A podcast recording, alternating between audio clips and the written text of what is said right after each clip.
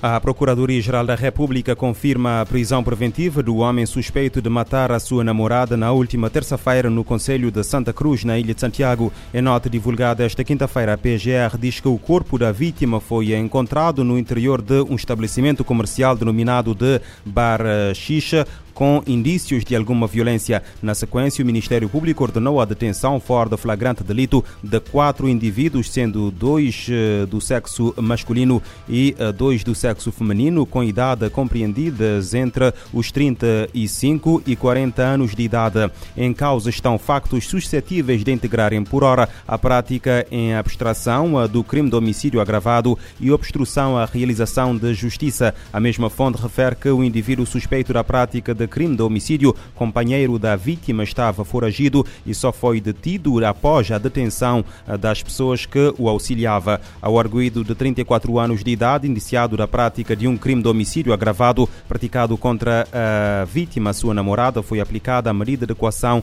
de prisão preventiva. Ao arguído de 40 anos de idade, indiciado da prática de um crime de obstrução à realização da justiça, praticado no âmbito de encobrimento e criação de condições com o intuito de causar dificuldades na detenção do suspeito de homicídio, foi aplicada a medida de equação da apresentação periódica às autoridades. As arguídas de 35 e 39 anos de idade, indiciadas da prática de um crime de obstrução à realização de justiça, praticado no âmbito do mesmo uh, crime, uh, foram aplicadas como medida de equação à apresentação periódica às autoridades.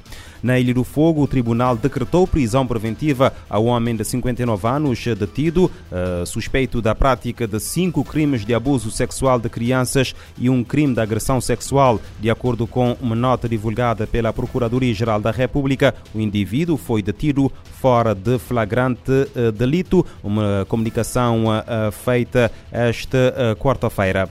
O Banco Alimentar contra a Fome alerta para a duplicação de pedidos de pessoas que já falam em fome. A instituição realiza este fim de semana mais uma campanha para arrecadar alimentos na praia. Declarações feitas em entrevista à Rádio Morabeza pela presidente do Banco Alimentar contra a Fome, Ana Maria Fonseca. Nós temos uh, fixos, fixas 640 famílias em toda a Ilha de Santiago que nós apoiamos com cestas básicas mensalmente, mas temos praticamente o mesmo número de famílias que nos procuram neste momento, que não são, uh, não são famílias que têm o, o nosso público-alvo, idosos, acamados, pessoas com deficiência, pessoas que não podem trabalhar, mas que são mulheres, mães, chefes de família que estão sem emprego, perderam a sua capacidade de negócio e que, portanto, nos procuram, de maneira que duplicou a, a procura, inclusive com com pessoas a dizerem cada vez mais que estão com fome. A presidente do Banco Alimentar contra a Fome apoia mensalmente, diz que o banco apoia mensalmente 640 famílias só na Ilha de Santiago com cestas básicas, mas que devido às crises recentes o número de pedidos duplicou. Segundo a responsável, o aumento dos pedidos está a sobrecarregar o Banco Alimentar contra a Fome do país. E a taxa de pobreza da população angolana está acima dos 45%. Os dados constam de um relatório sobre a economia angolana da Universidade Católica publicado uh, esta uh, quarta-feira. O estudo enumera a recessão económica e a má distribuição dos rendimentos como os fatores em causa. Francisco Paulo, em Luanda.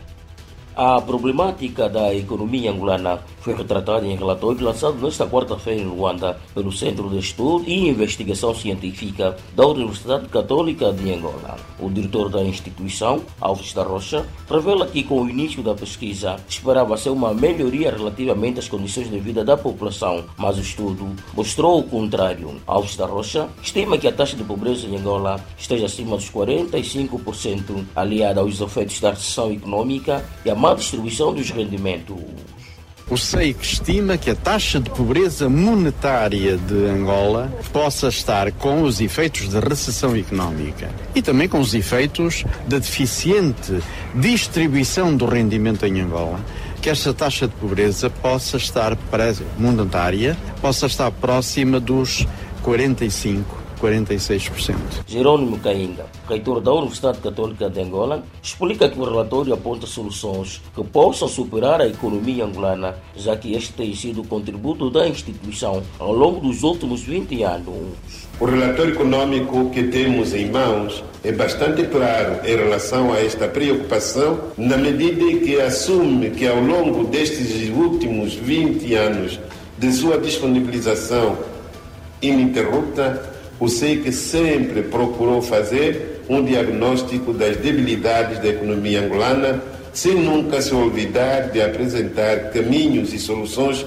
Francisco Paulo Luanda, RFI. Segundo o relatório de, segundo o Centro de Estudo e Investigação de Científica da Universidade Católica de Angola, o relatório econômico do país, eh, com mais de 100 páginas, faz um diagnóstico das debilidades da economia angolana, mas também apresenta caminhos para solucionar o problema. A violência de gangues no Haiti obriga 165 mil pessoas a fugirem de suas casas e aumentou o número de mortes em 30%. Somente no primeiro trimestre deste ano houve 1.630 casos de mortes, sequestros ou ferimentos. De acordo com a ONU, cerca de metade dos haitianos, ou 5 eh, milhões e 200 mil indivíduos, eh, precisam de assistência humanitária no país. O número de mortes no Haiti subiu 30% por causa da violência de gangues, bandidos e grupos armados. A informação é da Organização Internacional para Migrações OIM. O aumento das mortes, casos de sequestro, ferimentos totaliza 1.630 incidentes, num país que já estava sendo afetado por uma epidemia de cólera e por acidentes naturais como ciclones e terremotos. Este mês, o Haiti foi afetado por um tremor de 4.9 na escala Richter.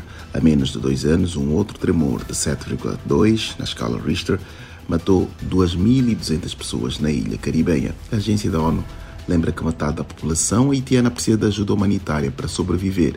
As cheias do país já afetaram 46 mil pessoas e desalojaram mais de 13 mil. Grupos de vigilantes também causaram centenas de linchamentos. A representante da Haiti, o representante da OIM no Haiti, Philippe Bachar, disse que é prioridade garantir a segurança e o bem-estar dos deslocados ao renovar o apelo de ajuda da ONU News em Nova York, Eleutério Gavan. A agência da ONU informa que somente 20% do plano de resposta humanitária no Haiti foi financiado. O país encara dificuldades de acesso à água limpa e segura quando enfrenta surtos de cólera recorrentes nos locais de eh, deslocamento. A agência observa ainda que 61 eh, mil haitianos foram recentemente repatriados da República Dominicana, dos Estados Unidos, das eh, Bahamas, das Ilhas Turcas e Caicos e também de Cuba.